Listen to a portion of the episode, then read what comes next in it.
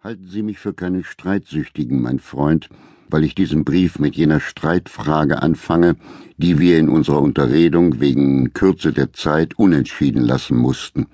Es ist nötig, mich hierüber zu erklären, um den Gesichtspunkt festzustellen, aus welchem ich die Absicht dieses Briefes beurteilt wissen will. Ich ersuche Sie im Voraus, sich bei der Lesung desselben mit Geduld zu rüsten, weil er in der Voraussetzung, dass der festzustellende Gesichtspunkt gefasst und gebilligt wird, eine möglichst vollständige Darstellung meiner Denk- und Empfindungsweise enthalten soll. Die Frage war die, ob ein Fall möglich sei, in welchem ein denkender Mensch der Überzeugung eines anderen mehr trauen soll als seiner eigenen. Ich sage, ein denkender Mensch und schließe dadurch alle Fälle aus, in welchen ein blinder Glaube sich der Autorität eines anderen unterwirft. Unter dieser Einschränkung scheint für unsere Streitfrage der einzige mögliche Fall der zu sein, wenn sich die Überzeugung des anderen vorzugsweise auf die Erfahrung und die Weisheit des Alters gründet. Aber was heißt es, der Überzeugung eines anderen trauen? Aus Gründen einsehen, dass seine Meinung wahr ist, das heißt, seine Meinung zur meinen machen. Und ist es dann nicht immer nur meine eigene Überzeugung, welcher ich traue und folge? Alles, was ein denkender Mensch tun soll, wenn die Überzeugung eines Älteren und Weiseren der seinigen widerspricht, ist, dass er gerechte Zweifel gegen die Wahrheit seiner Meinung erhebe, dass er sich streng und wiederholt prüfe und sich hüte, zu früh zu glauben, dass er sie aus allen Gesichtspunkten betrachtet und beleuchtet habe aber gegen seine Überzeugung glauben. Heißt glauben, was man nicht glaubt, ist unmöglich. Wenn man also nur seiner eigenen Überzeugung folgen darf und kann, so müsste man eigentlich niemand um Rat fragen als sich selbst, als die Vernunft.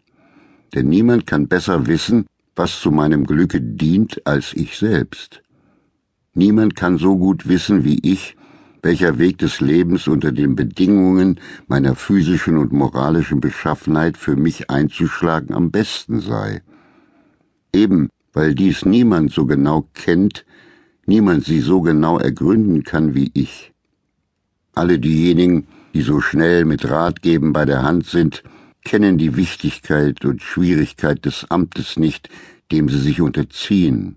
Und diejenigen, die sein Gewicht genug einsehen, scheuen sich, es zu verwalten, eben weil sie fühlen, wie schwer und selbst wie gefährlich es ist. Es ist also ein wahres Wort, dass man nur den um Rat fragen soll, der keinen gibt. Aus diesem Grunde schreibe ich an Sie, mein Freund. Aus diesem Grunde? Ja, mein Teurer, so paradox das auch klingen mag.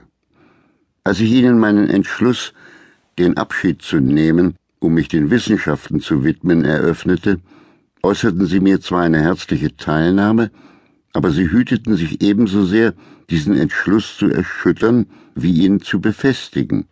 Sie taten nichts, als mich zu einer neuen strengen Prüfung desselben einzuladen.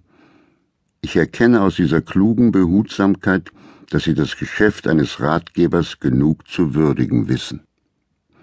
Sie hielten mir nur ihr Urteil zurück, weil sie den Gegenstand dieses Urteils noch nicht genau kannten. Wenn ich sie aber in den Stand gesetzt habe, ihn zu beurteilen, werden sie mir ihre Meinung über denselben nicht verweigern, und ich kann sicher und gewiss sein, dass sie geprüft und überlegt ist. Unterdes fühle ich die Notwendigkeit, mich einem vernünftigen Manne gerade und ohne Rückhalt mitzuteilen, und seine Meinung mit der meinigen vergleichen zu können. Ohne die entfernteren Gründe meines Entschlusses aufzusuchen, können wir sogleich bei dem verweilen, aus welchem er zunächst fließt, bei dem Wunsche, glücklich zu sein. Dieser Grund ist natürlich und einfach und zugleich in gewisser Rücksicht der einzige, weil er im richtigen Sinn alle meine anderen Gründe in sich fasst. Aber ich stoße hier gleich auf eine große Schwierigkeit, denn die Begriffe von Glück sind so verschieden wie die Genüsse und die Sinne, mit welchen sie genossen werden. Dem einen ist es Überfluss,